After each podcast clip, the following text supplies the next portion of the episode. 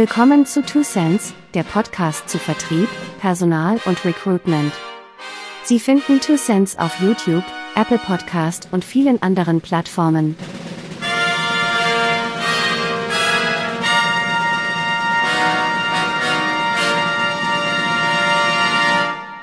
Herzlich willkommen zu Two Cents, dem Podcast zu Sales, Recruitment und Service. Ich bin Thomas Zadro und das ist unser heutiges Thema. Verkäufer? Igitt, Igitt. Vor einigen Jahren stellte ich an einer Universität in Süddeutschland den Beruf des Pharmaberaters vor. Ich erläuterte die rechtlichen Voraussetzungen zur Aufnahme dieser Tätigkeit, wie der Alltag eines Mitarbeiters im medizinisch-wissenschaftlichen Außendienst aussehe und welche Karrierepfade sich aus diesem Beruf ergeben könnten. Als wir zu den Fragen der Studentinnen und Studenten kamen, meldete sich eine junge Frau und meinte Aber sagen Sie mal, das ist doch ein Verkäuferjob. Wir studieren doch nicht, um dann Klinken zu putzen. Da klang sowohl Empörung darüber mit, dass ich offenbar die Zeit des Auditoriums vergeudet hätte, als auch darüber, dass man als Akademiker eine vertriebliche Tätigkeit aufnehmen sollte. Leider hat sich am Bild des Klinkenputzers bisher nicht sehr viel geändert. Vertriebliche Tätigkeit wird als irgendwie unseriös betrachtet. Dahinter steht meiner Ansicht nach ein fundamentales Missverständnis über die Rolle des Vertriebs und die spezifischen Verantwortungen, die ein Verkäufer trägt. Das vorherrschende Bild ist, dass Verkäufer Menschen so manipulierten, dass diese Geld für ein Produkt ausgäben, das ohne das Eingreifen des Vertriebes nicht erstanden worden wäre. Dabei, so das häufig anzutreffende Narrativ, schrecken sie auch vor dem Verbiegen von Tatsachen nicht zurück. Verkäufer stünden permanent unter Verkaufsdruck und würden bei ausbleibenden Ergebnissen umgehend gefeuert werden. Der Job sei also, will man dem folgen, sowohl unseriös als auch unsicher. Das kann man so sehen. Man kann ja auch behaupten, dass die Erde eine Scheibe sei. Nur ändert diese Sicht nichts an den objektiven Tatsachen. Es stimmt einfach nicht. Zumindest nicht so. Doch fangen wir vorne an. Warum gibt es überhaupt Verkäufer? Wenn doch Menschen selbst über ihre Bedürfnisse Bescheid wissen, warum braucht es dann jemanden, der sich darum kümmert, dass diese Bedürfnisse verstärkt oder in eine bestimmte Richtung entwickelt werden? Die Antwort ist so simpel wie klar, weil es unterschiedliche Wege gibt, Bedürfnisse zu befriedigen. Wer ein Hungergefühl verspürt, der kann sich beim Bäcker eine Stulle holen am Imbissstand eine Bratwurst bestellen, in ein Drei-Sterne-Restaurant gehen oder schlicht zu Hause sich selbst etwas kochen. Egal auf welche Alternative die Wahl fällt, es wird Umsatz ausgelöst bzw. Kosten verursacht. Da man aber schlecht fünfmal zum Mittag essen kann, stehen Unternehmen im Wettbewerb um die vom potenziellen Kunden zur Befriedigung des Bedürfnisses allokierten Finanzmittel. Ist die Stulle gekauft, scheint es unwahrscheinlich, dass dem noch ein Döner folgt. In einer wettbewerbsbestimmten Marktwirtschaft ergibt sich damit für die Anbieterseite zwangsweise, dass die Budgetentscheider über Alternativen zu informieren sind. Wenn ich nicht weiß, dass es um die Ecke einen Dönerstand gibt, dann kaufe ich eben eine Stulle. Die erste Aufgabe des Verkaufs ist also die Kommunikation mit dem Ziel, dem Kunden eine Wahl zu eröffnen. Klasse, werden Sie nun vielleicht denken, dann sollte doch ein Blick in die Karten-App oder, für Leute meines Alters, in die gelben Seiten ausreichen. Dazu braucht es wohl keinen Verkäufer. Und mit diesem Einwand haben Sie im Grundsatz recht. Allerdings sind manche Alternativen einfach nicht bekannt und man kann schlecht nach etwas suchen, von dessen Existenz man nicht weiß. Wer nicht weiß, dass es so etwas wie einen Bagel gibt, sucht auch nicht danach. Andererseits ist selbst das Wissen um eine Alternative nicht zwingend genug, sich für diese zu entscheiden. Woher sollten Sie wissen, was auf dem Bagel ist und wie er schmeckt? Mir fallen auf den Schlag mindestens zwei Bäckereien ein, bei denen ich mit Sicherheit kein Brötchen mehr kaufen werde, selbst wenn ich unbedingt solche wollte. Einfach, weil ich dort unfreundliches Personal erfahren habe. Verkäufer repräsentieren ein Unternehmen und erfüllen dadurch eine zweite wichtige Aufgabe. Sie erfüllen eine Bindungsfunktion. Wenn Sie Ihr Laptop nicht bei Amazon bestellen, sondern im IT-Laden um die Ecke kaufen, dürfte dies auch aus Sympathie dem Verkäufer gegenüber erfolgen. Doch reicht die zwischenmenschliche Komponente noch lange nicht aus. Es fehlt noch eine andere wesentliche Größe. Der Mensch im IT-Laden kann mir so sympathisch sein, wie er will. Wenn er keine Ahnung von dem Produkt hat, das er mir da vorstellt, werde ich vor einem Kauf zurückschrecken. Verkäufer erfüllen also auch eine Informationsfunktion. Sind Verkäufer also Berater? Nein, ganz entschieden, das sind sie nicht. Beratung erfolgt ergebnisoffen. Sie schildern mir ein Problem oder einen Bedarf und ich untersuche unterschiedliche Alternativen. Am Ende des Prozesses aus Fragen und Antworten landen wir dann bei möglichen Lösungen, jedoch ohne ein Handlungskommitment. Ich kann dem Ratschlag folgen oder es eben sein lassen. Dem Berater wird das nicht wirklich jucken. Als Verkäufer habe ich jedoch ein klares Ziel. Ich möchte Umsatz generieren, also sind meine Informationen parteiisch.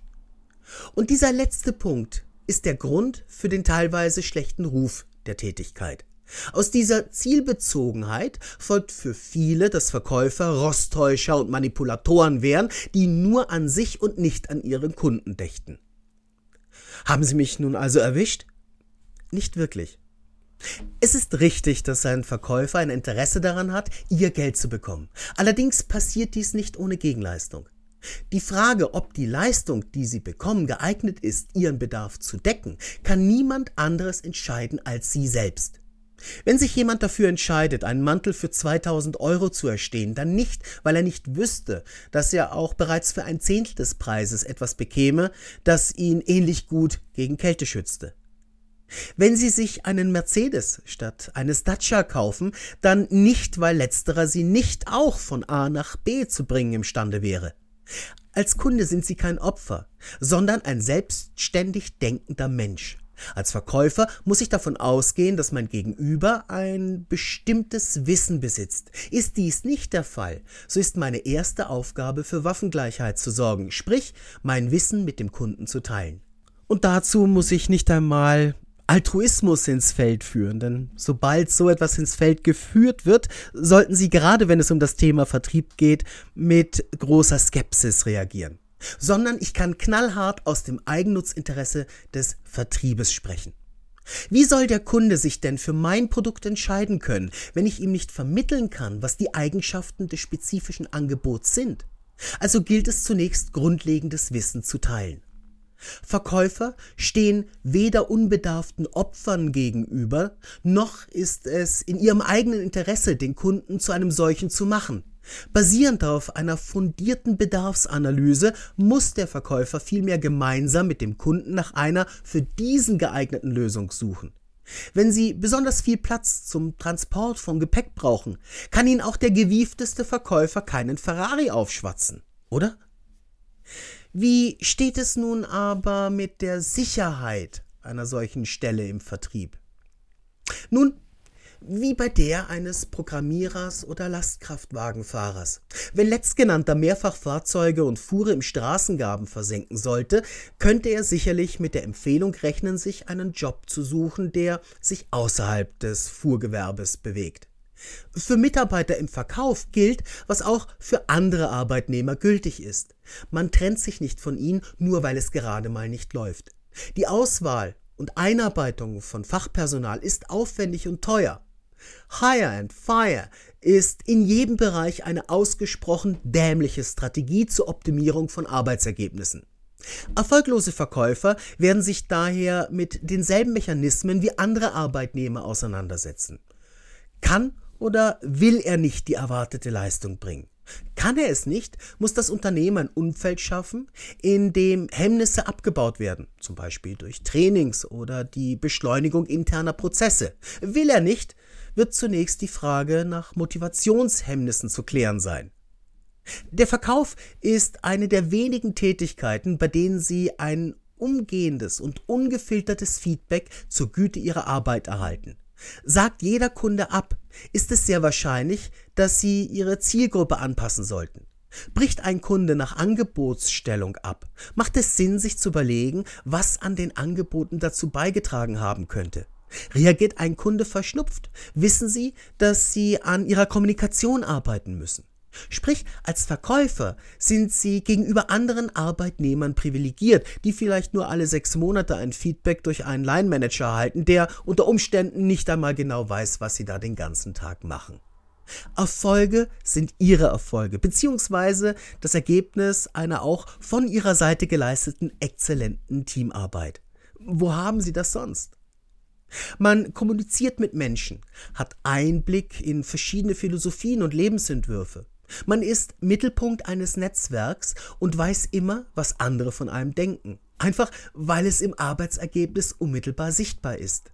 Wer also keine Angst vor Rückmeldung hat, wer Rückschläge als Möglichkeit aus Fehlern zu lernen begreift und Spaß an der Arbeit mit Menschen hat, der sollte, nein, der muss eine verkäuferische Tätigkeit zumindest in Betracht ziehen. Und damit zu Vicky und ihren heutigen Takeaways. Verkauf ist eine zielgerichtete Beratung. Das Ziel liegt darin, dem Kunden ein Produkt anzubieten, das seinen Bedürfnissen angemessen und durch den Verkäufer zu beziehen ist. Damit erfüllt der Verkäufer drei wesentliche Funktionen Informationsvermittlung, Bindungsfunktion und Bedarfsfeststellung. Verfügt ein Verkäufer nicht über ein angemessenes Produkt, wird er Ihnen Alternativen aufzeigen. Dabei werden die Vorteile der angebotenen Lösung betont, die für sie nicht passenden Eigenschaften jedoch nicht verschwiegen. Der Verkaufsprozess endet mit einer Entscheidung des Kunden, diese Entscheidung herbeizuführen ist ein wesentliches Merkmal und unterscheidet den Verkauf von einer ergebnisoffenen Beratung. Vielen Dank, Vicky. Wenn Sie noch Fragen haben oder Anregungen geben möchten, finden Sie mich auf LinkedIn. Sprechen Sie mich gerne an, ich freue mich. In der nächsten Ausgabe von Two Cents Geschäftsethik. Was ist Ihr Wort wert? Bis dahin eine gute Zeit, bleiben Sie gesund und lassen Sie gerne ein Like und einen Kommentar für den Algorithmus da. Sie wissen ja, Sharing is Caring. Servus, Tschüss und bis zum nächsten Mal.